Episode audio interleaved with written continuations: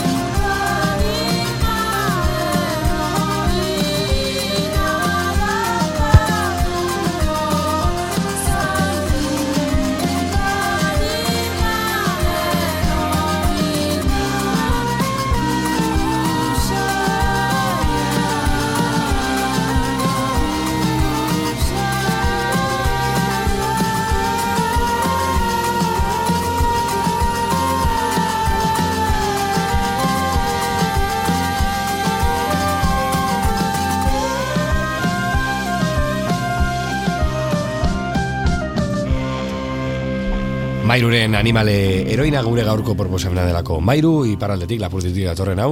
E, lapurdi, bueno, orokorran iparraldea, tamalez, esango dugu, nahiko de aldea da. Zena, et, e, bertako proposamen ugari, e, nahiko ez ezagunak dira hegoaldean edo gainontzeko euskal herrian, eta, bueno, piskatori konpensatzera edo zatozu ere bai onera, baina agia da, bueno, e, autokritika egiteko modukoa badela ere bai, ez? Bai, nik uste oso begira gaudela, ez? E, Egoaldera, hiriburutara, gipuzkura, ez, e, bizkaira, oza, badagola horre, ai, badela hainbat zentrismo e, emota, e, iraututenak urtetan zehar, eta eta bai uste dut, e, orko or, or, muga hori e, aspaldi aportu beharko genukela, kultur espresio ikuspegitik eta eta sormen ikuspegitik ere besteak beste baduelakor e, izugarrizko arribitxiak E, ez dakit gaur egun gehiago, oza, uste ere badago horrela, e, laro gehi, irurogeita mar, laro gehitik aurrera e, izugarrizko tradizioa.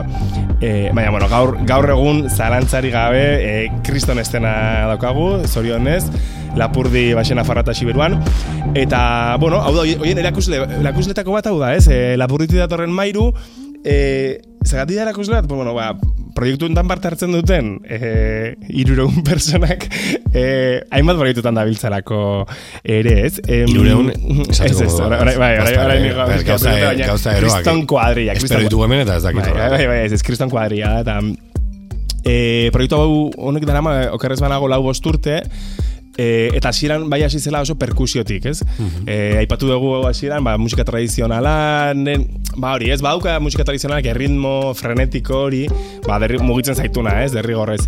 Eta hortik aditu zen, baina gero bai demorarekin jundia, pues, harmonia gehituz, melodia gehituz, eta instrumentuak, e, instrumentuak eta hotxa gehituz. Eta norba daude instrumentu tradizionalak eta instrumentu modernoagoak ere bai, ez? Orduan, kuadrilla, da, eh, aipatuko ditut, ze, bueno, ez? Eh, Bere du, perri inferior, eh, zeharkako flauta eta hotxetan, txominder txalaparta eta perkusietan, eh, Charlie eh, Oloku perku, eh, perkusioetan, Benjamin Colin perkusioetan, Nagore Txabe txalaparta perkusio eta hotxetan, Peio Erramuspe sintetizadoretan da basuan, Txomin Ugarte Mendia sintetizadoretan, Clement Laval gitarran, eta Annelies Agno Kazamui Kazamaiu eh, harmonian, txuntxunean, et harmoniumean, txuntxunean, eta hautxean. Harmoniuma, begira, esango dizut gauza bat. Mairu taldea egon zen hautxenean, egandean. Bai. Bertan egon niegia, etxero jamar nuela, oso mm. nahiko berandu zelako kontzertua. Eta lehenko kanta ikusi nuen, eta bai egia forma, formazio nahiko bitxia zutela, harmonima ikusi nuela. Harmonima, eta ginaren zat instrumentu bat da, e, auspo bat duena. Esango dugu teklatu antzeko bat dela, egurrezkoa horizontalean jotzen dena, baina auspo bat du horrela, eta mm-hmm. akordei soinu bat izan dezake edo, mm-hmm. amoranteke ibiltzen dut artean. Baita ere. Horbelekoek ere bai. Egia horbelekoek ere bai. Nahiko bitxia da ikusteko eta nahiko, nahiko ba. gainera laburu, laburu batekin joan ziren hor erdian egurezko bai. laburu erralde bat, bai. Batzuen hor bai, estetika konkretua. Olako, olako proiektuak bai, maintzen digute arakatzen olako, ez, atzera begira bat, nahiko libra izan daitekena, ere, tradizioa ustete, em, e, bueno, ez, hor dago, badago zerbait, tradizio eta folklorea ez sinistea, ez, ez, bere, em, ez parekatzea, ez, nik ikusten dut, e, eta pixkatora hartzeren rolloan, eta ez, tra, tradizio dela iturri amaigabe bat, ez? Eta mm beti kasi ezakegun eta beti berritzen doana, ez? Eta folklore ikuste gehiago, ba, fosilizatzen den e, molde bat, ez? Eta beti berdi errepikapenean oinarritzen dena, ez? Bai. Eta hor ikusten dut horregatikan eh, hain interesgarria e, proiektu hau, ez? Ba, dijo aztelako, no, no, erro batzuetara, baina hortik aratatzen dute, bueno, ba, e, oso bestelakoak diren, edo oso batero ez gauden, e, bueno, kantu motak, erritmo motak, eta eta proposamenak, ez? Arrapatuko zaitu da kantu entzun dugun kantuaren leloak, da netzako kantu eh, diskonek badauka badauka mm, eh, hortik, ez? Proiektu honek behintzat.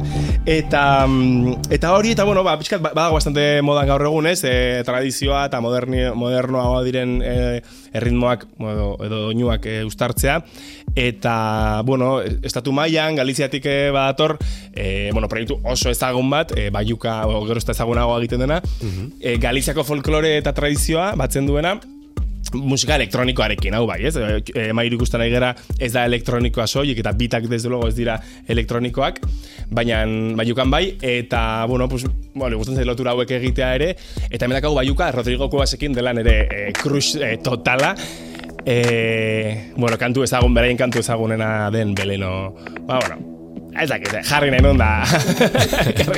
Gaurkoan, tradizioa baino folklorea eta elektronika edo, bueno, ba, gaur egungo gauza garaikideagoak nastuta, mailu proiektuan, lapurdiko proiektuan, salbak honekin alderatu dugu, baiuka izeneko proiektu aski ezagunarekin, beleno bezalako kantekin jarraian behaldean, edo beto da, de aldean.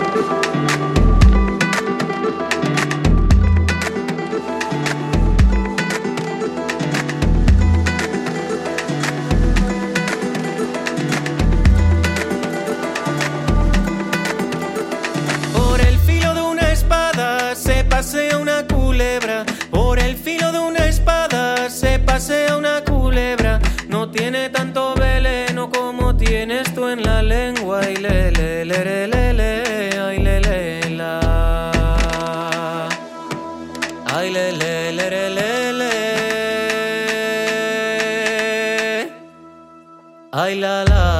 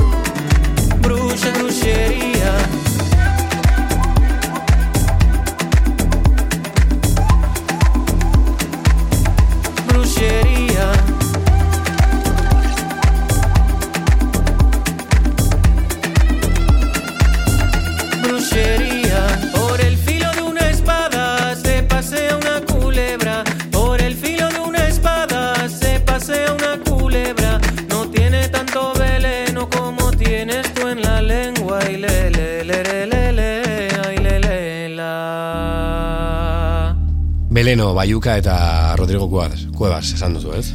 Bai, bueno, kantu hau bakit mundu guztiak ezagutzen dula eta, bueno, mundu guztiak, bueno, ge, jende asko ezagutuko dula eta ez da torrela hemen ezer deskubritzera, baina baina badago horrez, e, esan, esan lakoa, e, tradizioan altxorra edo urrea e, topatzearen garrantzi bat. Eta, bueno, orain bizka komentatzen ari ginen, ez, e, mikrofonoa itzalita, baina badaukat e, nik personalkiero harreman bat, e, balen aipatu ez folklorea eta tradizioan arteko aldea, ez naizela sekula bat ere pues, erakar, erakarria sentitu eh, euskal kultur deitzen zai, zitzaion ozaion eh, mm, musikari, musika horretan, ez bakizu, tipo, txikitan euskal dantza egin bai, baina uh -huh. ez? Plaza dantzak eta bar, pixkat aspergarriak dut zizkit, oso estereotipatuak bizi izan ditu nik ere.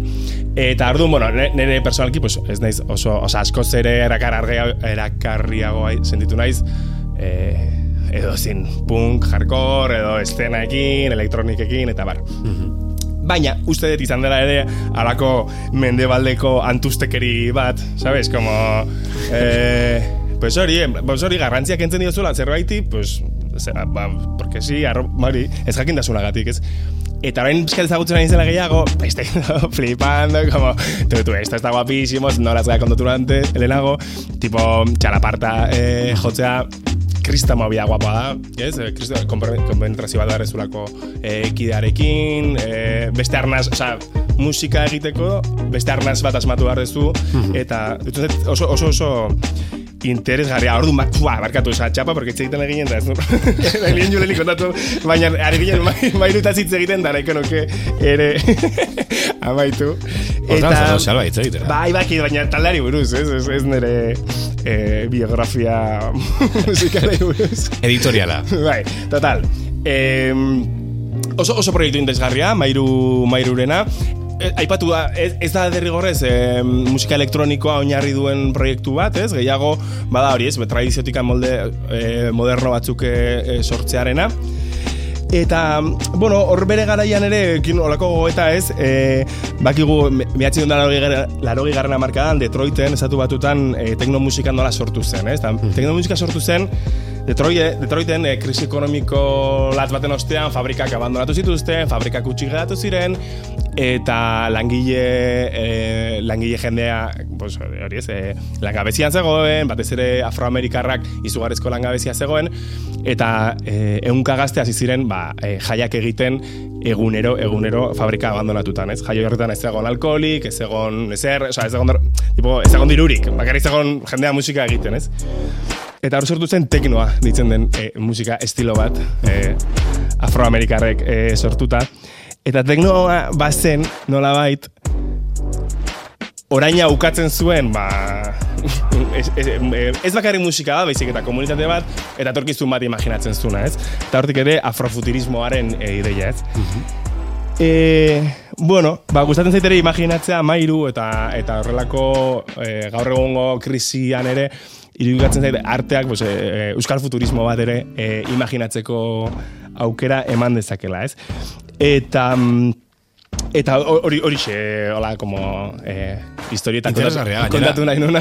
Ja, eh, geroari begiratze hori edo futurismo hori mm bereziki, bueno, ba, e, antzinagoak ditugun elementu eta timbrekin batez ere. Mm bai. Batematek esan dezak lehenengo irakurketa batean, hau tradizionala da, edo baina, baina badu beste buelta bat, zuk esan duzun buelta bai. hori. Bai, letzako hori, eh, hartzeren bailaekin, baina hori, ez, eh, eh, tradizioa dela iturri gabe bat benetan, ez? Eta uste dut oso oso mugatua gaudela gaur egun ere, e, ba, hori mendebaldeko musika estiloetan, eta bar, bueno, oso aurrikusgarria delako, eh, edo zein estiloetan ere egiten ari garrena, ez? Eta oso mugatua gaudela, eta igual hemen badukagula ere ikasteko eta berrasmatzeko ba, aukera pilo bat, ez? Eta bueno, pues, eh, esango nuke, iparraldetikan, eh, ipar euskal herretik, baila purritik, baxena favorretik da siberitu datozela olako klabe, klabe asko zentzuotan. Eta, bueno, ba, gonbida pena, ba, ipatzen zer una xieran ez, hemen e, gutxi entzuten dagoela, ba, bueno, gonbida pena zabaltzea gehiago, e, e, gerturatzea gehiago, e, entzutera gehiago, eta bueno, bukatuko dugu arko, ze uste, igual, e, orain arte egin dugu saio e, gehien itzein dut, saio izan dela. E, azken kanta, bueno, neri, hola, ba, bukle elektroniko eta perkustibo honekin, e, oian beltzean kantua, baita ere horre zeharkako txirularekin eta sintekin, guapísimo, Jule eskerrik asko horrengan gutxi. Zuri eskerrik asko. Baizera, zuri eskerrik asko tortzegatik, mairu taldearen inguruan hitz egin digu gaur xalbak, euskal futurismoa, e, tradizioa baino, barkatu, folklore baino tradizioa, edo bueno, folklorea biak ustartzen ditu, e, entzungo dituzu, ezagutzen dituzun timbre horiek, baina beste ikuspegi bat eman ez lapurditik, de aldean gaurkoan, mairu oian beltzean bezalako egin xalba, mila esker, hurrengo arte. Aio.